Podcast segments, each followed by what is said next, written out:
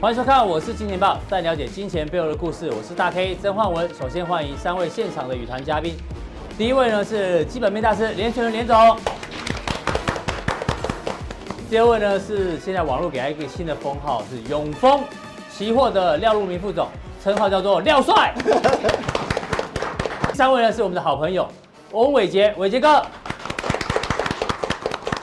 我们看啊，这个今天的亚洲股市哦，其实从昨天的美国股市哦就开始呈现下周。当然，最主要原因大家都很清楚，一个是华为的禁令呢再度的一个升温哦，当然有影响。但是更重要呢，大家开始担心哦，这个中国大陆中国大陆开始推出哦这个港版的国安法呢，而且呢，川普对这这个国安法呢有点意见。不管如何啊，让今天的亚洲股市全面呈现重挫，特别是呢第一波受到冲击的是正央香港股市呢。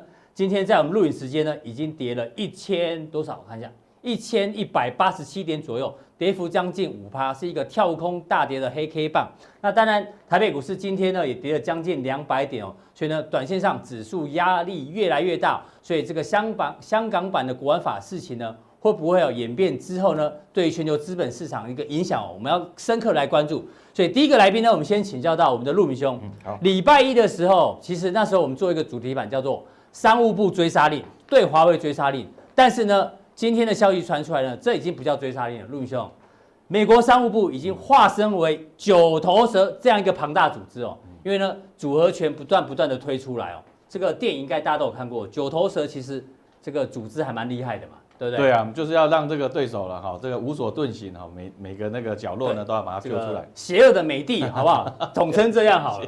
好，我们来看一下到底推出哪一些哦。从前几天我们提到的中汽监督法案，这是第一个。哦，这个美国在美国挂牌的中概股呢，可能要下市。那另外呢，这个今天报纸提到的华为追杀令再度升级哦，有一些 IC 设计会受到影响。其实礼拜一的节目我们也提醒大家，当初联发科在涨的时候呢，我们就觉得怪怪的。为什么怪怪？因为原本只是说华为不可以让台积电代工，就这样。可是大家想说。那我联发科也是给台积电代工，那联发科再把晶片卖给华为，这很明显就是一个漏洞嘛。对，果然那时候我们就提醒这个涨势有点怪怪。果然呢，今天哦，报纸就开始追喽。这些 IC 设计哦，偷偷卖给华为晶片这些公司，可能哦，未来要拿到许可证，才才有办法出货，所以受到影响。当然，我们刚前面提到，川普既然对香港版的国安法，他说要强烈的回应，所以现在大家开始担心哦。这个香港的动荡之后呢，可能对资本市场会有很大的一个影响。不过呢，台湾上次选举因为反反送中哦，反而得利啊，所以我不知道这一次的香港版的国安法 对川普未来的选举哦，会不会是一个助力还是阻力哦？这我们持续做观察。好，所以要请教陆明兄，是接下来这个行情哦，真的，呃，财经面的我们讨论过，现在呢已经引爆到这个跟政治啊，政治面，所以这个范围越来越大，怎么做观察？我我那么说了哈，其实就是说，我们还就美国的这个思维了哈。以前呢说这个因为要这个联中制苏了哈，那要跟苏联对抗，因为美国跟苏联冷战嘛，那跟所以这样让中国的进入 WTO 啊，然后在经济的部分给它关税的一个。优惠了，对对对，那可是呢，后来发现到什么呢？这中国的这个呃经济强强大了之后呢，武力也强大了哈，所以大概很多部分呢，呃开始呢有这种战略对手的这个味道。所以你看哦，在二零一八年的时候呢，经济学人就讲了哈，将中国视为什么战略的对手，战略对手哈，也就是说它可以呢，呃在某个部分呢，呃对它做造成伤害。所以对，今天有一个新闻啊，我刚刚忘了讲，不好意思补充一下。对，这个应该是礼拜二啊，礼拜二川普已经签署这个法案，叫做《美国对中华人民共和国的战略方针》，就刚刚你讲的哦，战略方针，对对对，长达二十几页哦，而且礼拜三呢已经送交国会了，所以这个战略方针已经出来了。所以政治经济方面呢，可能都要做一些围堵的一个动作了哈。那不过我们说这次来讲的话，你说这个看起来这个火车呢要要对撞了哈，现在在玩这个胆小鬼游戏了哈。那我说这个川普呢他。他这个也不能不可能松手了哈，因为你现在松手的话，可能呢这个要前功尽弃，这个跟什么有关系呢？其实就跟这个选情有关系了哈，因为这次的疫情很严重的时候，对，川普都是被迫回应，他没有主导权。对，所以那时候他就有主导权。对对对，以前那个对手是拜登，对不对啊？你去刺刺激拜登，OK 啊。可是后来怎么跑去跟这个州长古默在那边大吹够了，反正就把自己搞 low 了哈。所以疫情的部分呢，呃，他就有有受到这个声望影响。所以我们看了最近期的，包含了这个，我们说就举这个拜登好了，这个蓝色的，他的民调怎么样？民调五十哈，平均是五十的哈。那但是呢，这个川普呢只有百分之四十四，川普现在是落后，对对，也就是说。当天就是明天哈，就是当下了哈。你要你如果选总统的话，你要投给谁嘛？嗯，五十趴是投给这个呃拜登，四十四趴是投给川普。变落选，所以川普会紧张了哈，所以他一定要赶快呢转移的这个枪口了哈，不能就对内开始要对外来转移的这个。对，要不然每天说哦，这个美国因为疫情又死了几个人，又死了几个人，但很难选啊。对对对，所以。这个变成什么呢？好，这个中国呢变成是什么呢？他这个必要的敌人，什么叫必要敌人？一定要有塑造的一个敌人，来让他呢有去涉及的这样的机会，来拉抬他的这个国内的这个声势了哈。那所以我们来看啊，这次川普的这个组合拳来讲的话，哎，又更更加的这个极致了哈。什么极致呢？包含你说啊这个。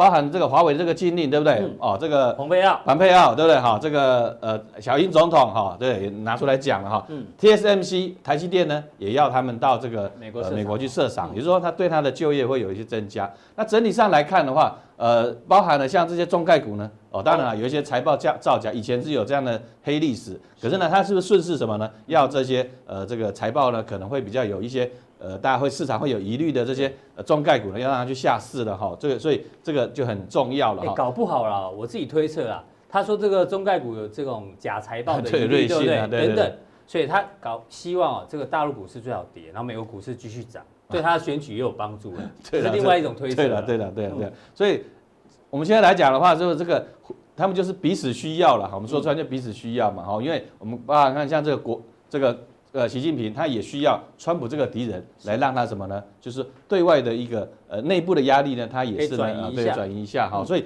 他们是互互相这个叫做什么呢？这个互相需要了哈。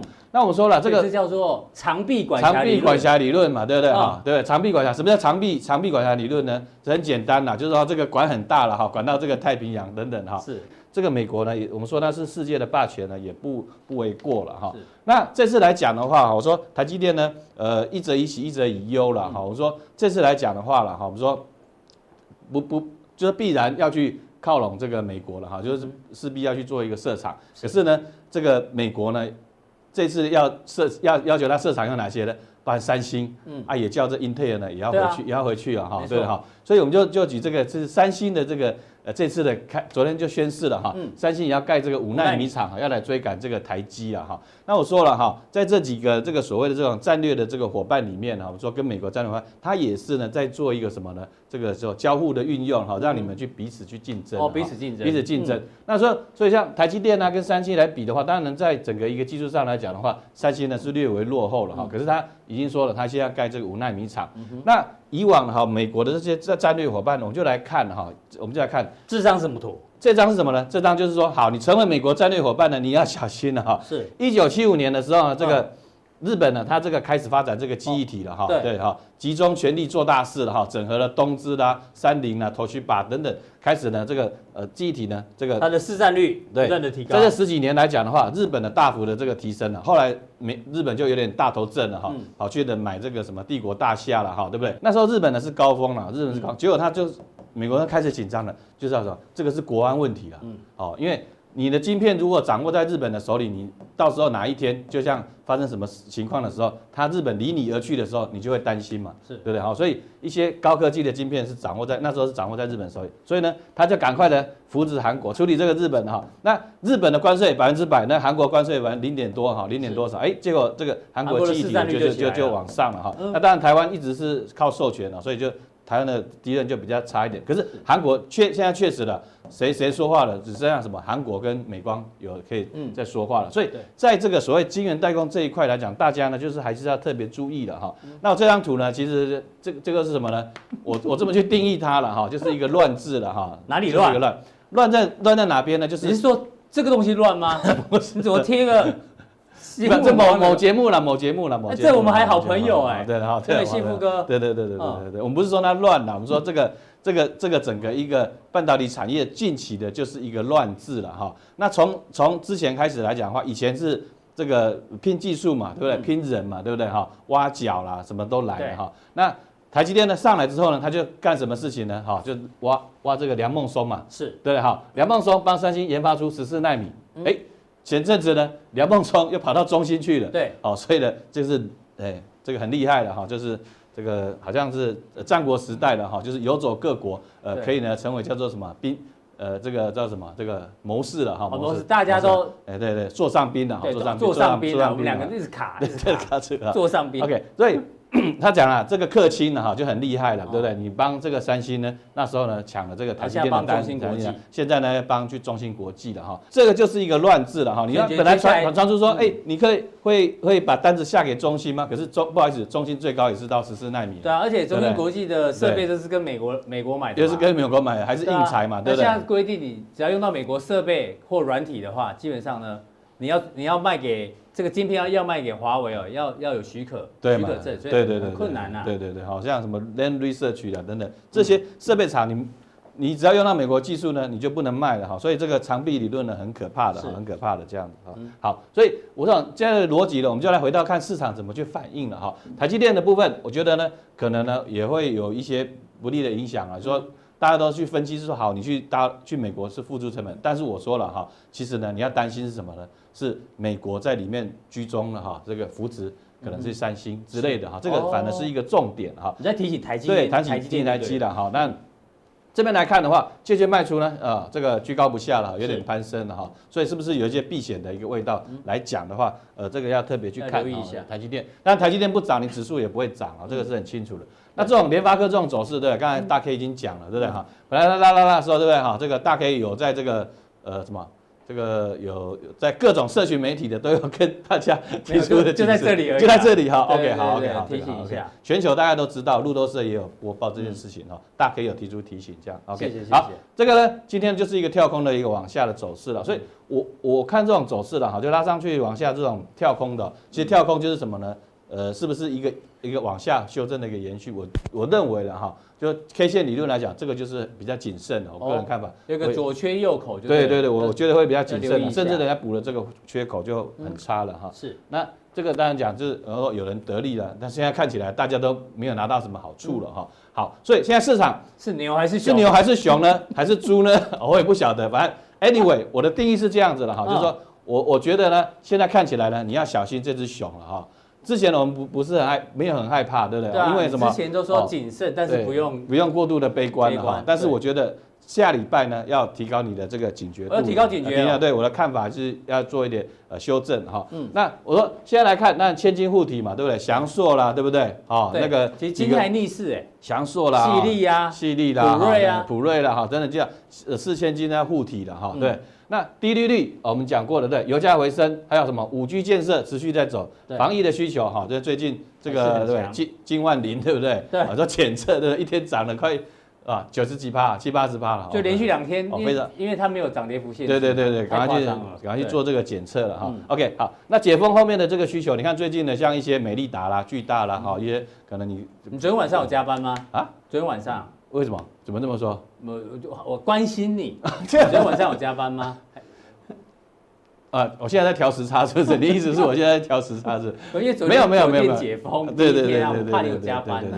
我非常关心你，关心你。对，不要，我是关心你啦，这个是你的福利了哈。我们这个，我我讲这个黄珊珊副市长哈，台北市副市长讲得很清楚了哈，还是要实名制的哈。我们在这边也对大 K 呢做一个宣导，这样 OK 好，没有问题，还是对。所以。解封需求的回升了哈啊，除权息行情以往其实大家什么就是指数撑在上面，那那那个期货逆价差往上收敛，其实都不会太差。对，但是你这个熊的部分呢，大家就要小心了哈。一个就是这个，我想中美大战哈，你说火车对撞呃胆小鬼游戏呢，你总是什么呢？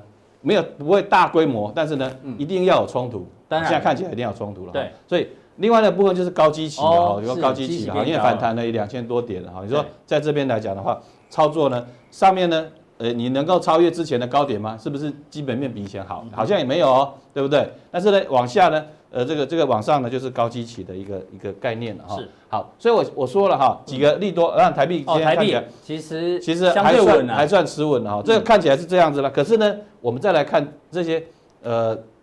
数据了哈，是数据的部分。我们看这个恐慌指数呢，其实呢，今天呢，明显的大概涨了这个十个 percent 哈，九个 percent 多了哈。所以恐慌指数的一个呃反弹了哈，其实对台股来讲，有有记得有一次啊，每次你看礼拜一的行情，如果礼拜五恐慌指数往上拉，那礼拜一呢就要小心了哈。这个是有这个惯性，恐恐慌指数去看这个东西了哈。另外呢，我们从一些筹码面特别去分析了哈，特别去小孩子的多空比。这个是昨天的哈，到昨天为止，昨天散户做空，今结果今天大跌，嗯，是不是什么呢？走一个逆向了啊，哦，就要小心了哈，因为不够 ratio 没有没有再往上走了哈，所以这个六月份合约呢，我觉得也是有点带点惊险哈，有点带点惊险的位置。你也偏保守了哈，哎，要要要谨慎，六月份合约是要谨慎。那这次除权息，我们说除权息的这个看点，我们先给大家一个观念哈，我想大家对这些不一定很清楚。那六月份的合约呢，六月十七结算呢，会蒸发三四点，三四点。那七月份呢会蒸发两百零四点，所以就多了哈。八月份哈，哇，这个三百多点哦，三百多点，哇，越来越多啊，对不对？三六六、三九一。所以既然会蒸发，指数呢如果没有填权息，那自然自然什么呢？那上面就是压力啦。哦，大家就很清楚的这个一件事情了哈。好，所以接下来会一路逆价差下去嘛，对不对？那至少不会涨了哈。就是说，事实上现在看起来，就是说，因为既然要蒸发嘛，哈，就要涨就不太容易，指数来去看它了哈。是，好。那我们说了哈，那我上次讲了哈，五二零之前别顽皮，五二零之前别顽皮哈。现在这周我要讲还是五二零后。还是别顽皮啊！是熊不要太顽皮，还是牛不要太顽皮？操作不要太顽皮啊！卖熊给搞哈，不要给搞哈。因为现在来讲个股有些是上天，但是有些是下地哦。嗯，对不对？上天你像防疫概念股嘛，对不对？啊，下地的前几天这个像这个金源店砰砰砰砰跌得很凶嘛，对。之前伟杰来讲那个在嘉阳店讲到稳懋啊，对对，稳懋也啪啪啪啪啪，对对对，对的，就就就风险是有。那我们就就线论线了。我说现在的成本大概一万零八百点附近哈，在这边。呃，大家很清楚，所以我觉得一万零八百或者这个颈线位置的一个附近呢，啊，大家就要小心哦。今天来讲的话是走的一个呃长黑往下的这样一个情况。那你觉得月线有没有机会守？月线的部分呢，我觉得。呃，破的机会，我认为呢，会慢慢会增加了，哎呦，慢慢会增加了哈，慢慢会增加。之前来讲，你看现在来讲是没有什么特别的一个呃区间的哈。那当然了，我们要怎么去确认呢？破了这破了这里当然是不好了，月线大概也是在这里嘛，大概一万零接近哦，呃一万零八百点附近对。所以操作的部分啊，这个呃不要太顽皮哈，这个应该是我们对下礼拜的一个操作的一个注解。我我讲的是指数的部分，是，但操作的部分有些人这个呃我。的一个个股的部分呢，我们待会呢，在这个加强錠。对，因为你刚刚牛的题材还蛮多的。对对对对对。那待会加强力的时候，你要帮大家追踪的是哦，中国大陆最新的“十四五”，对，第十四个五年计划，你觉得五 G 还是一个观察重点？对，整体上来看呢，讲的话还是有它的一个一个亮点存在的哈。我想这个部分呢，呃，是从一些选股的部分呢，可以往这个逻辑呢来去做一个思考。好，非常谢谢这个廖帅的一个分析哦。好，接下来呢，我们请教到这个我们的阿文塞，一样的问题哦。其实我我我也要问阿文塞，因为阿文塞也长期关注联发科，然后也看了很多基本面。但是阿文塞的看法，也许跟陆明兄对联发科看法不一样。待会呢，他在加强錠的时候呢，会跟大家做补充，因为他认为哦，要解这个华华为跟联发科事情，他觉得还有更重要的整体大环境的讯息，要跟大家做一个分享。对，那我还是觉得说。当然，这个华为这个事件的话，当然影响还是会有了哈。是，但是毕竟有一百二十天，好，所以短期里面反应之后的话，哎，刚才不是说拜登的话，声势的话还比那个川普还高？哎，到那个声势，如果到年底这个总统大选的话，是拜登赢的话，那情况又是不一样的哈。所以这段时间的话，还有很大的一个空窗期哈。所以我还是觉得说，哦，未来六七月份哈会有逆价差，但是我觉得行情我比较看好。你比较乐观？为什么呢？因为我觉得说。全世界都在实施负利率，好，丹麦实施负利率，瑞士实施负利率，日本实施负利率，欧洲实施负利率。前两天英国嘛，对，英国现在开始负利率，新加坡也要实施。现在重点是美国也要实施。哎呦，好，那那这个就代表说，美国美国有可能，美国更磅礴的一个资金行情的话会更大哦，因为有很多东西是这样，就是说有人在前面的话，哈，那我们两个在吵架，那个人说我不对。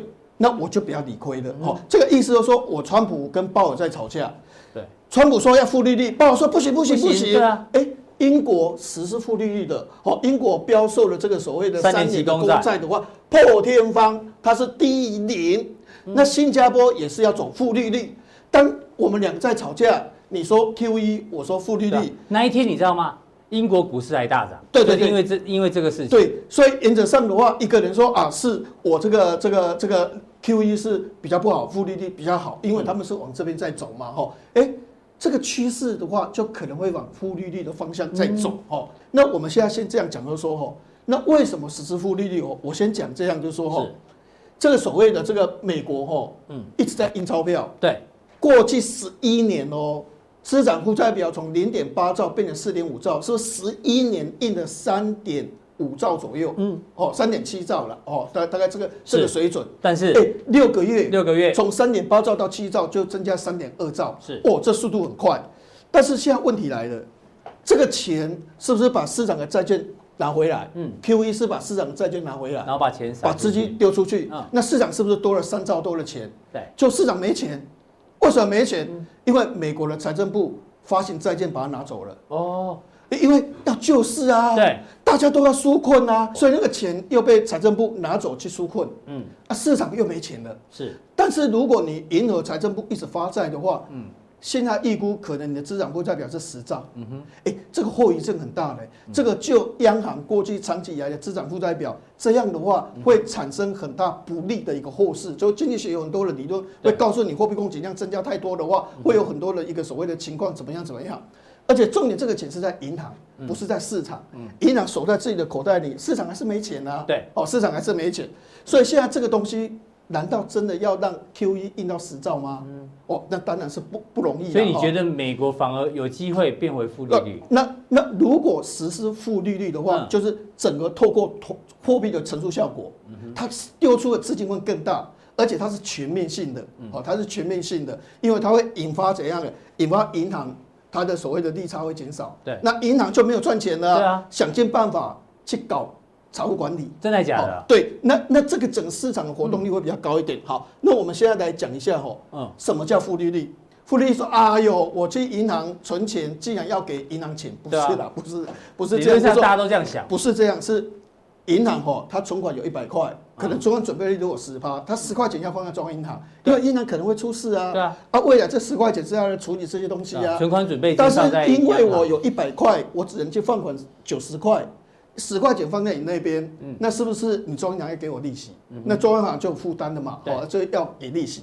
那有一种是市场资金泛滥的，所以我就央行就把那个资金抽回，跟烂头寸，嗯，那叫超额准备。我我我明明只要十块钱放在我这边，但是你钱太多，市场钱太多，我把你收回，这叫超额准备，就已经超过准备的那个东西。是这个的话叫超额准备，所以原则上是这样，就说。央行对银行的存放在央行的准备金或是超额准备，过去是中央银行给银行钱，是。现在是银行给中央银行钱，对，那所以央这个所谓的银行就要想尽办法去赚钱，好，所以原则上的话不是说不是银行对于普通的储户的话收取这个利息费用哦，不是这样，是。那这个的话我们来讲一下，就是说那为什么要实施负利率？嗯，好，那负利率的话，因为消费投资不振嘛，你看。美国六月失业率可能十七趴，对，有人估到二十四趴呢，是。第二季二十四趴。亚特兰大估计的话，第二季负四十二啊，也有人估三十四趴。嗯，S&P 第二季第一季是负十二哦，嗯、第二季的话负四十一，哇，太烂了。对，我们看一个数字的话，吼，新屋开工，新屋开工的话，你看哦，去年十二月十六万户，嗯，一月份的话十六万户，对，十五万户，嗯，十二万户，是不是下降很快？是，四月份多少？八万。从十六万到八万砍半，嗯，那如果假设是在这种情况之下的话，是不是整个经济几乎是通缩崩溃了？嗯，所以我要想尽办法让你起来嘛，对不对？对，我负利率的话，就希望怎样？哎，希望你因为银行放在中央银行的钱，嗯，都要给银行就中央银行钱，那我银行干脆怎样？不给你，我把这些钱拿来怎么样？放款哦。增加投资的管道，哦，可能投资房地产，可能投资什么东西，那这样的话就会让消费或者是让投资更活络。嗯、所以负利率其实它的做法，第一个的话是要解决这个问题。是哦，那如果 QE 就没有这个这这个这个情况，只是丢资金出来而已。但这个是强迫你哦，因为你的利润减少了哦，对，所以强迫你让钱做更有效的使用。对，那第二个的话，你利率是不是越低的话比较会贬值？嗯。你因为你利息比较差嘛，对啊对啊对啊，所以所以所以所以所以你利率越降的话，你跟人家比较的话，你是比较容易贬值，不容易升值。嗯，那现在美国最怕就是说钱都拿去救市了，嗯哼，结果没有美元，那美元的流动性不足的时候，美元会升值还是贬值？就会就会走强嘛。对，那走强对出口是不利。嗯，那我如果负利率的话，你可以发现哦，因为我本来比你是强势，后来我实施负利率。我就没有升值了，嗯、我币值就稳定了。哦、所以因为实施负利率之后的话，丹麦跟瑞士的话，不像以前那么会升值，之前升值十六趴，嗯、升值十六趴，实施负利率之后就没有升值了。哦，好，那现在美国是不是不能升值？嗯、哼因为我的出口已经是很差了，我再升值的话，我说出口会更烂。嗯，所以会不会实施负利率？如果实施负利率的话，哦、对股票市场是怎样？嗯、我是觉得是另外一波的一个行情。OK，哦，是另外一波的行情。嗯、那负利率的话。过去曾经是，现在大概是二十四点三了哈，那曾经到了三十点一三哈，所以原则上的话，这是一个负利率的一个观观念哈。嗯，那我们现在来讲一个重点，就是说哈，这个钱哦，负利率或者是 QE 丢了这么多的钱，大概我们去借钱好不好借？还是借不到。嗯，因为美国有所谓的法案哈，陶德跟法兰克法案或福克法案，嗯，哎，到银行去开个户哦，签的资料签了一大叠。所以现在借钱很麻烦，开个户很麻烦，好，所以一般的散户、中小企业不合乎规定，没办法借到钱。但是我 QE 钱这么多怎么办？所以就说，哎，还是大公司。亚马逊，我借你钱呐，嗯，哦，Google，我借你钱，你要多少我都借给你啊。嘿呀，你说我借你钱，苹果，苹果在海外赚的钱哦。都放在，比如说像荷兰，或者是像那个爱尔兰，对，避税。他从来没有丢回国内呢。嗯。但是在国内总部在国内啊，有人事成本啊，有土地成本，有研发成本啊。对。发行债券就好。嗯哼。银行就会给我钱，而且利率很低。赚的钱放海外，那这边的开销就跟银行借就好。呃，对对，因为钱太多了啊，然后银行一直来向我要钱。好，那向我要钱的话，那我我就用这个就开支就好了嘛。是。好，所以变成说，你可以发现就是说。有钱的更有钱，嗯哼，那他他去研发，研发之后的话，他赚的更多，所以他就大成很大。所以你看这段时间股价能够继续创高。这段时间不是有疫情要戴口罩吗？对，要耳温枪要量吗？不是经济都停顿了吗？不是所谓的 S M P 说这个所谓的企业获利成长率负四十一吗？嗯，但是问题你可以发现，还是在相对高，还要创新高，嗯，好。你看 Facebook 还继续涨，是哦，所以这代表就是说尖牙股还是继续拉升。嗯、那尖牙股如果这个资金未来是实施负利率，它的钱更多，嗯、那股价的话，其实我觉得它的空间会更大。所以美国股市我还是看好。好，那对台股的话，其实还是有利。那等一下就说，哎，到底中美贸易战、华为世界，它，有一些什么思考逻辑很多的地方，我来做一个补充。好，非常谢谢阿文赛啊，阿文赛是认为哦，负利率跟 QE 啊。以这个中长期来讲，其实对股市还是比较有利的。对但是它对于中美贸易战啊、华为啊、联发科的看法，请锁定我们的加强地。再请到我们的好朋友这个伟杰，伟杰上个哎两个礼拜前来吧，嗯，大家很喜欢你的分析，尤其在美国经济数据的一些这个呃论点跟分享。那我们今天要跟你讨论的是，好，现在呢，刚前面讲到，今天亚洲股市大跌，最主要的原因，我们都认为是跟这个港版国安法有关，没错，也代表。中美贸易战除了是打贸易之外呢，现在这个政治也好，口水也好，开始升温，所以让接下来啊，全球的资本市场资金到底该怎么样做流动？至少以今天此时此刻来看，资金是从资本市场流出的，这没有问题。从股票市场特别，那我们这边还抓了一个图，这什么图呢？这是今年以来哦，投资级等级 ETF 的表现跟这个跟谁？跟道琼。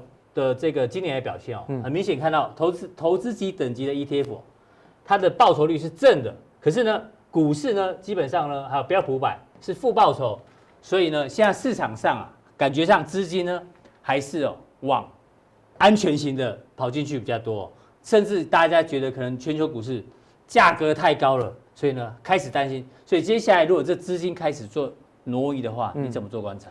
好，我们先看这个。债券跟股票市场的一个比啦。嗯、我们先从这个标普五百，是标普五百反弹到现在，大概从今年以来是跌了十个百分点，就是继反弹之后。是。那现在的本益比大概是来到二十一倍到二十二倍。是。好，那不管是动态本一比或者是这个虚了本一比，其实都是在历史相对高档。嗯、那根据美国华尔街的统计呢，其实美国的熊市没有一次是结束在高本一比的位阶哦，所以呢，现在熊市还是继续当中。嗯、那另外呢，在这个债券的部分呢，其实大家会愿意去投资债券，有一个绝对有利的一个因素，就是 FED 要当接盘侠。嗯哼，哦，就是不管你买债券哦，反正我就。不怕，接下来最最大的这个接盘侠就是 FED，哦对，因为 FED 已经开始买，对，根本不用怕。债券 ETF，对，LQD 已经开始进场。是，那当然对 FED 接下来的这个呃宽松的规模，其实德意志银行有把它做一个统计，比如说他把美国所有境内的可以买的资产统计起来，大概一百三十兆，一百三十兆，一百三十兆美元的规模，可以让 FED 去进行货币化的工作。是，啊，就是说可以去。所以买好买满要花一百三十，一百三十兆，对，所以就可能过几年之后，他们的资产负债表可能就不是只有七兆，现在是七兆超过了哈。好，那我们来看一下，步步呃步向那个日本央行的后尘。对，但是这个其实就是股票都买了，对，蛮悲哀的一件事情。日本就失落三十年，所以很有可能在这一次二零二零年过后，美国的国力会是出现长期转折的时间点。对，从这个角度来看，有有这个可能性。好，那。短线上面，我们昨天晚上公布了这个是初次申领失业救济金的人数。好，那公布出来上个礼上个礼拜呢是两两百四十四万人失业，一般市场上哦是预估说大概是两百四十万，所以其实差不多。差不多。嘿，啊累计下来九周的这个失业人数呢，已经高达三千八百六十四万了哈。好，那其中呢，现在不是美国五十州都已经重启经济活动，差不多都已经重启了嘛？哈，但是呢，跟各位讲。有一半以上的工作机会不会回来，就是说这失业的工作就有一半以上回不来。还有另外呢，这里面有百分之六十八的美国人，嗯，因为领失业补助没有工作，领的好开心还多，我在家躺着就有钱领，还领的比我工作多还多。那另外呢，有百分之八十二的美国人期待这个所谓一次性的这个救助金，就是一千两百块美元那个部分，他希望呢美国政府继续发下去。是好，那因为就现在目前来看。三月份开始领的最多四个月，领到七月份，所以其实今年的七月份，美国内部将会面临到这个偿付能力的风险。也就是说，很多的美国人没有工作，对，然后又领不到失业救济金了。好，那怎么办？车贷、房贷、好房租、学贷也要付，信用卡的循环利息也要付，付不出来，那将会出现一个比较大的一个风险。对，其实失业率这边我稍微补充一下，现在有三千八百六十四万人失业，对不对？因为它每一周都公布，虽然趋势是往下，但整体数字是往上。它是累计的。那现在市场上都在预估说，也许第二季可能这个就见高峰了，失业率见高峰。但重点不是它上升的速度，重点是就像伟杰刚刚讲，当解封之后，失业率下降的速度才是决定未来美国的经济好不好。如果就像讲这些哦，这些人啊有摩擦性失业在里面，他这工作已经永久消失了，嗯，他再也没办法回到这个。呃，工作场合的话，没错，这个长期永久失业的话，让导致美国的这个失业人口，即使解封之后呢，还是维持在高档下不来的话，到时候对于经济的影响才是更可怕。没错，这个我们持续帮大家做关注。因为现在这个美国的劳动参与率已经创下历史以来新低，已经到百分之六十。哦，好，那短线上面在昨天晚上还公布的就是这个 PMI 采购经理人指数。那蓝色的部分呢是这个制造业，绿色的是服务业。那大家看得出来哦，是虽然说五月份是有出现一些些反弹，不过呢。PMI 我们是逐月逐月去做比较，跟前一个月比，跟前一个月比较，那前一个月呢超级低基期，是。那今天的我们看到五月份的反弹，它只能确定一件事情，就是它没有再破低了，它没有再破低，有一点止稳的现象。所以重启经济之后的美国 PMI 呢是出现了一些反弹，不过它不过就是代表着我没有再继续破低了，危险。那以这样的数据预估出来呢？第二季的 GDP 哈，美国的 GDP 是会衰退百分之三十七。对，那先前的美国的国会办公室基本上就差不多这个三成以上嘛。哦，那亚特兰大分行就四四成以上。对，然后纽约分行也是三成，所以大概就是要心理准备啦。季的部分会衰退百分之三十。是，以目前来看，第一季是四点八，第二季如果是以三成来算，我就算下半年第三季、第四季，我都跟去年一样好了。对，我还是需要两年的时间才有办法平复，嗯、所以是不可能出现 V 型反转。是，这样用意是在这边。好，那我们继续看下去哦。基本上经济数据那么差，嗯、那为什么美国股市会继续涨？我们等一下告诉大家，结构出了一些问题。嗯、那华尔街其实很习惯，就是把二零二零年的现在跟一九二九年的经济大萧条的股市去进行套在一起。哦，你看蓝色的是现在，红色的是一九二九年。那对照在一起之后，高度吻合，高度吻合。好，那我们就先看一下未来会发生什么事情。假设他们是高度吻合，我们先先看红色的这条线。嗯那红色的这条线呢，在一九二九年跌到低点之后，它是从低点反弹到。哦，经过四个月的反弹到高点之后呢，它是反弹的幅度是高达百分之五十，百分之百分之五十。那对照现在大概百分之三十嘛，嗯、所以可能后面还有大概有一段路可以走。按照上次的经验，对，大概还有一些些空间。对，但我们现在现在在这里是？对，我们现在在这里。那我们现在要看的不是后面还有多少空间，而是这个转折什么时候出现？哦，一出现的话，你担心这后面多久呢？转折出现的后面，这是两年的空头。哦，两年的空头。那所以其实在这个转折部分就非常的重要。而我们刚刚有提到，就是说在七月份很有可能美国会进入到一个偿付能力的一个风险，那刚刚好就是在今年的七月，所以接下来美国股市要再涨的时间其实很短，空间也会相对比较有限。是，但是比较恐怖的是这一波的反弹三成之后呢，已经让很多的投资人开始失去戒心，疯狂的信心爆棚。美国跟台湾啊，都是大家很多新新开户数在增加。没错哈，所以。当然，这个解闷救经济这件事情呢，是现在已经发生了。那大家是在期待未来疫苗什么时候要问世？可是这指数呢，它没有办法能够显现出美国的经济的全貌。为什么？因为他们的整个资金是过度的集中在全职类股当中，尤其是在尖牙人。哦，那那那只要尖牙股，什么叫尖牙人？就是脸书、亚马逊、Netflix、Google、微软、苹果跟 NVIDIA 啊，这七家公司加在一起是尖牙人，他们的。市值总市值已经来到了六兆，嗯、各位，这个 FED 资产负债表不过才七兆，哎呦，不过才七兆哈，所以当资金过度集中集中在权值股的时候，它会增加市场性的一些流动性的风险，所以其实未来在观察美国股市的过程当中，这七档全指股变成是一个非常重要的指标了。嗯、好，那接下来我们看下去哦，嗯、那我们有提到说 FED 它在印钞救市的过程当中，大家都期待说。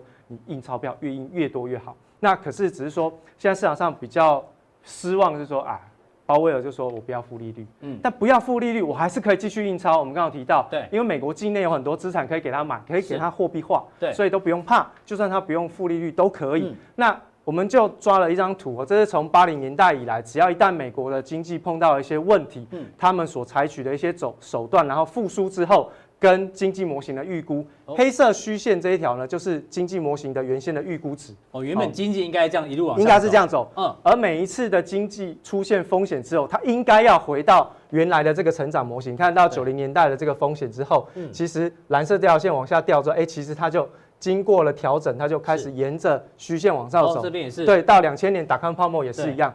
但是到零八零九年出现了一个鸿沟，也就是说这一次，哎。